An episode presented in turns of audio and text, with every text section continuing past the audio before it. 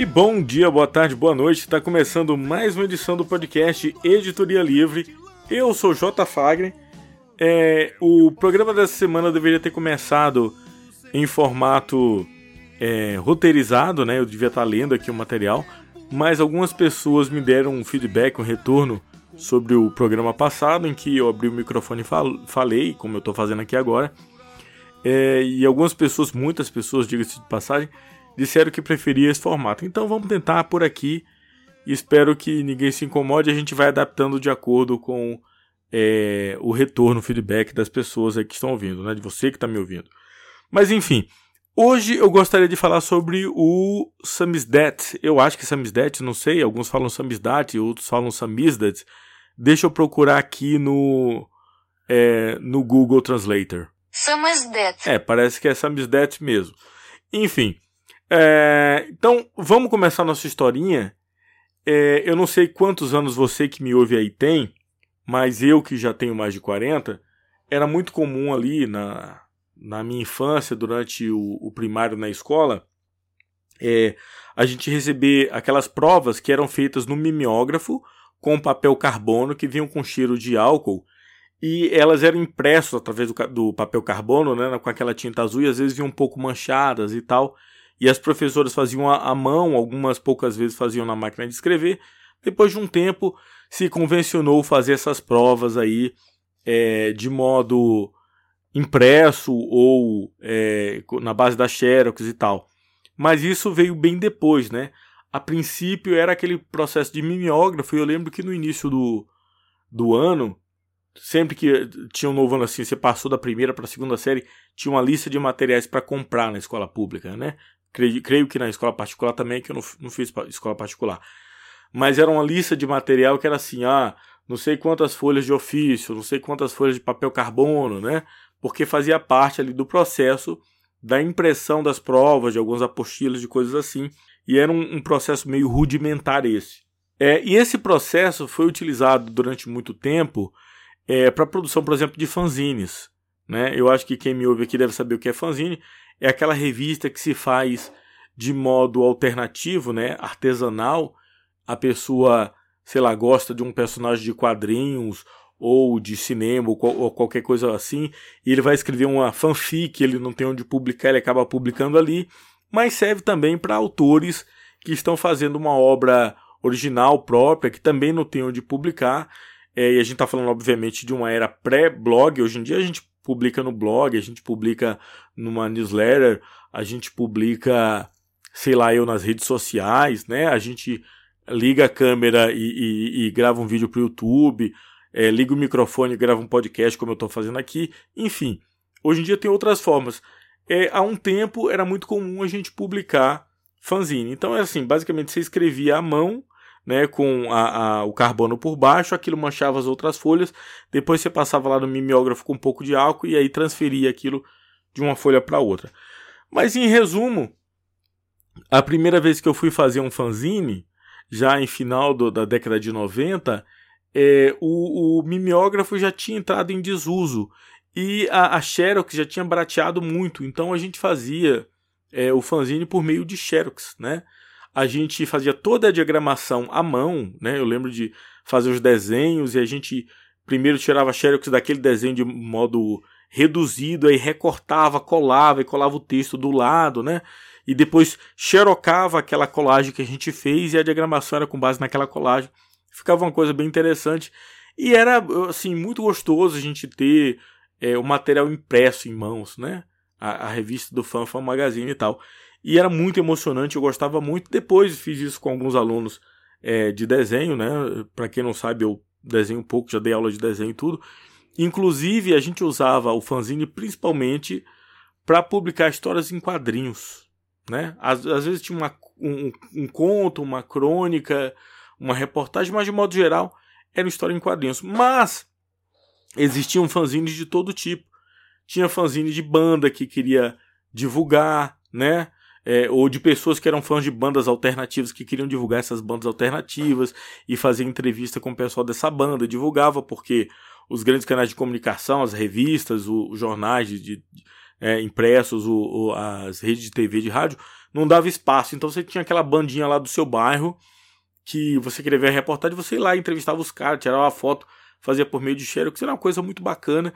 E a gente se comunicava mandando por carta, né? A gente colocava no envelope e mandava para pessoas que a gente nem conhecia por todo o Brasil. Eu lembro que me comunicava com pessoas aqui de São Paulo, de Belo Horizonte, do Rio de Janeiro, e a gente trocava cartas assim, a gente mandava as cartas é, com o fanzine dentro e mandava alguns selos, porque ajudava na galera, né? Porque os selos era o, o valor da postagem. Então a pessoa já com aquele selo já colocava ali no envelope para mandar de volta o exemplar do fanzine que eles tinham produzido lá. Então era muito gostoso assim, uma, uh, uma, uma coisa que quando a gente lembra hoje dá uma certa saudade. Mas claro que depois vieram os blogs e facilitaram a publicação. Né? Hoje você pega um material que pode ser em PDF, pode estar em HTML, joga ali para o Word, dá uma formatação que você quer, imprime, fica bem mais fácil. É, mas, como eu falei, há, sei lá, 20 anos, 25 anos, 30 anos, isso era um pouco mais complicado. E lá, bem antes do, do fanzine que eu fazia, a galera fazia fanzine com mimeógrafo. E eu já achava isso bem interessante. E aí, hoje eu queria contar a história, estou falando tudo isso para chegar nesse ponto. Eu queria contar a história é, de duas, pelo menos duas pessoas, são várias pessoas, mas de duas pessoas em especial, é, que são dois escritores da, da, da Rússia, né, da União Soviética, por assim dizer. A primeira é a Ana Akhmatova, que nasceu em 1889, lá na, na Rússia. É, Casou-se por volta de 1910, teve um filho por volta de 1912, e ela participou de todo aquele processo ali da, da Revolução soviética. Ela estava no meio daquilo, ela nunca quis abandonar a União Soviética. É, ela até teve oportunidade, mas preferiu continuar no seu país. E era já naquela época considerada uma grande poeta da Rússia, né? O segundo é o Alexander Solzhenitsyn, que nasceu em 1918, mas o curioso assim é que são duas pessoas que enfrentaram o regime stalinista. Porque a gente sabe que a partir da, da Revolução Soviética, ali em 1917, você tem Lenin no comando, mas as pessoas ainda conseguiam publicar uma coisa ou outra. E depois, quando Stalin assume, a situação ficou um pouco mais complicada. Então, o, o, o ex-marido da, da Akhmatova, ele acaba sendo preso nos, nos, campos de concentração, nos gulags, né? Que é o campo de concentração soviético. E ele acaba sendo assassinado lá, né? Uh, um tempo depois, o filho da Akhmatova é preso, mas é, o Stalin gostava muito da poesia dela. Ela manda uma, uma carta diretamente para o Stalin e o Stalin acaba mandando soltar o, o, filho dela. E ela tem uma dor muito grande a respeito da do marido, que do ex-marido que, que, morreu na, na, prisão, e do filho que foi preso. E ela começa a escrever um poema é, a respeito disso, que é o Requiem, um poema muito poderoso, diga-se de passagem que é um clássico da, da poesia russa, mas ela fica com medo de, em algum momento, a casa dela ser invadida por é, soldados russos, né? E que se acha um trechinho escrito desse poema e que ela acabe presa e penalizada por causa disso. Então, ela escreve o poema mentalmente.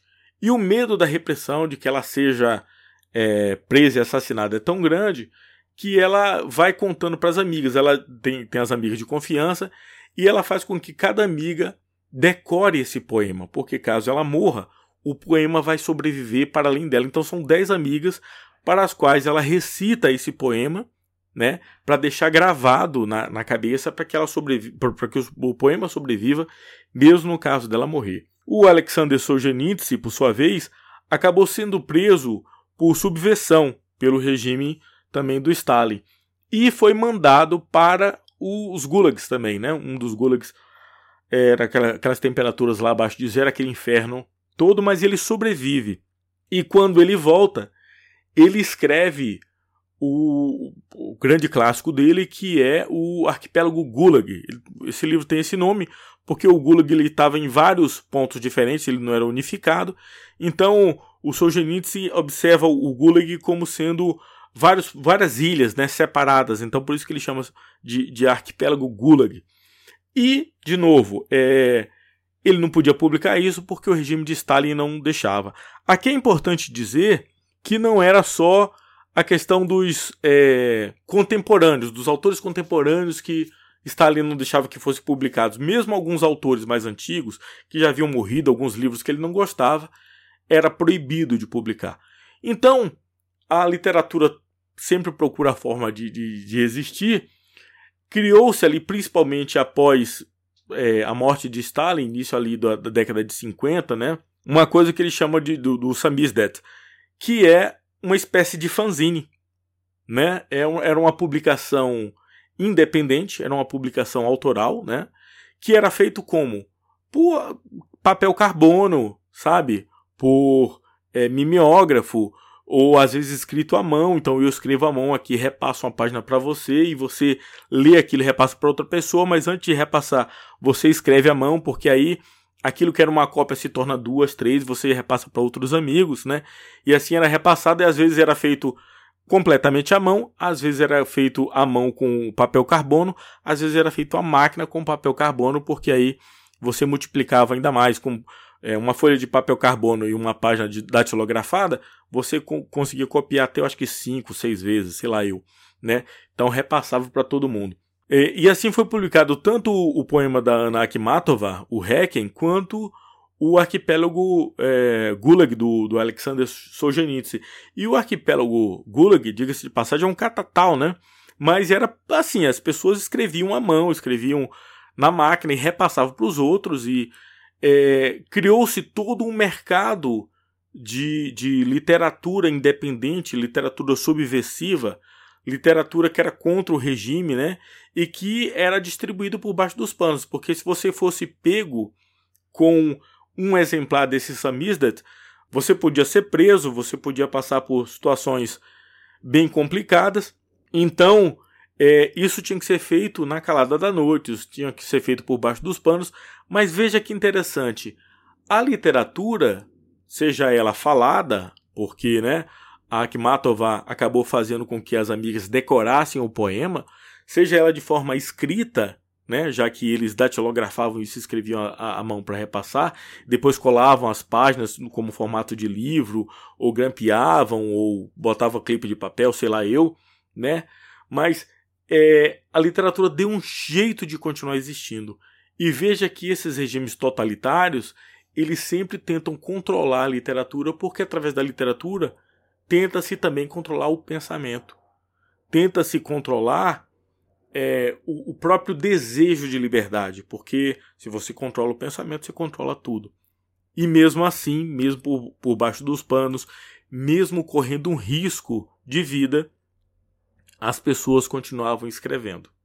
As pessoas continuavam produzindo. As pessoas continuavam dando um jeito de publicar, né? E aí eu fiquei pensando se era emocionante para a gente receber um carteiro que vinha com um exemplar do fanzine que chegava de uma outra cidade, de um outro estado. Imagine o quanto seria emocionante receber um colega em casa, né? E através dele você ter acesso a um livro, a um poema que você é, não conhecia.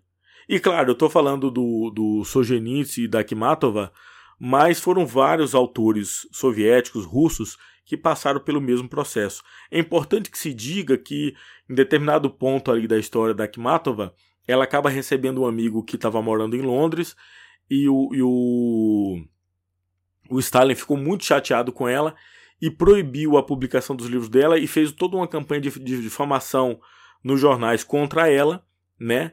E ela foi vigiada e exatamente por isso ela ficou com medo de, de escrever o, o, poema e por isso que o poema acabou durante muito tempo ficando só na cabeça dela e dessas amigas que decoraram, né? O Solzhenitsyn acabou recebendo posteriormente, se eu não me engano, foi o Prêmio Nobel de Literatura pelo Arquipélago Gulag, e Akhmatova teve a chance de deixar a União Soviética, obviamente Stalin já havia morrido e o, a, a pressão estava um pouco um pouquinho mais branda, ela teve a oportunidade de deixar a União Soviética para receber premiações em algumas universidades de fora também. Então, eu contei isso tudo para dizer que a gente hoje tem acesso a uma infinidade de meios de comunicação, né?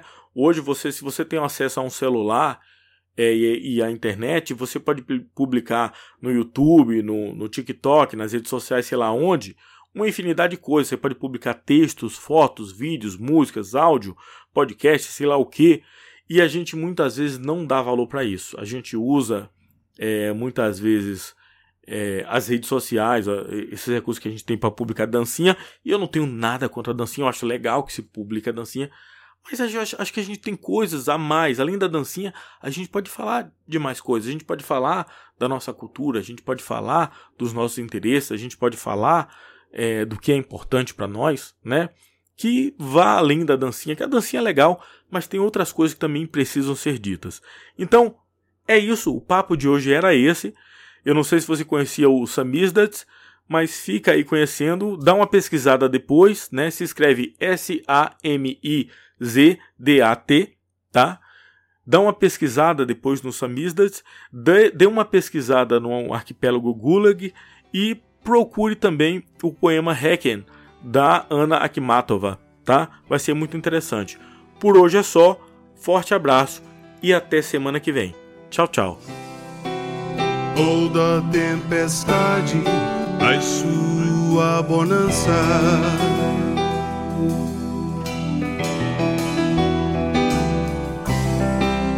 toda tempestade a sua bonança.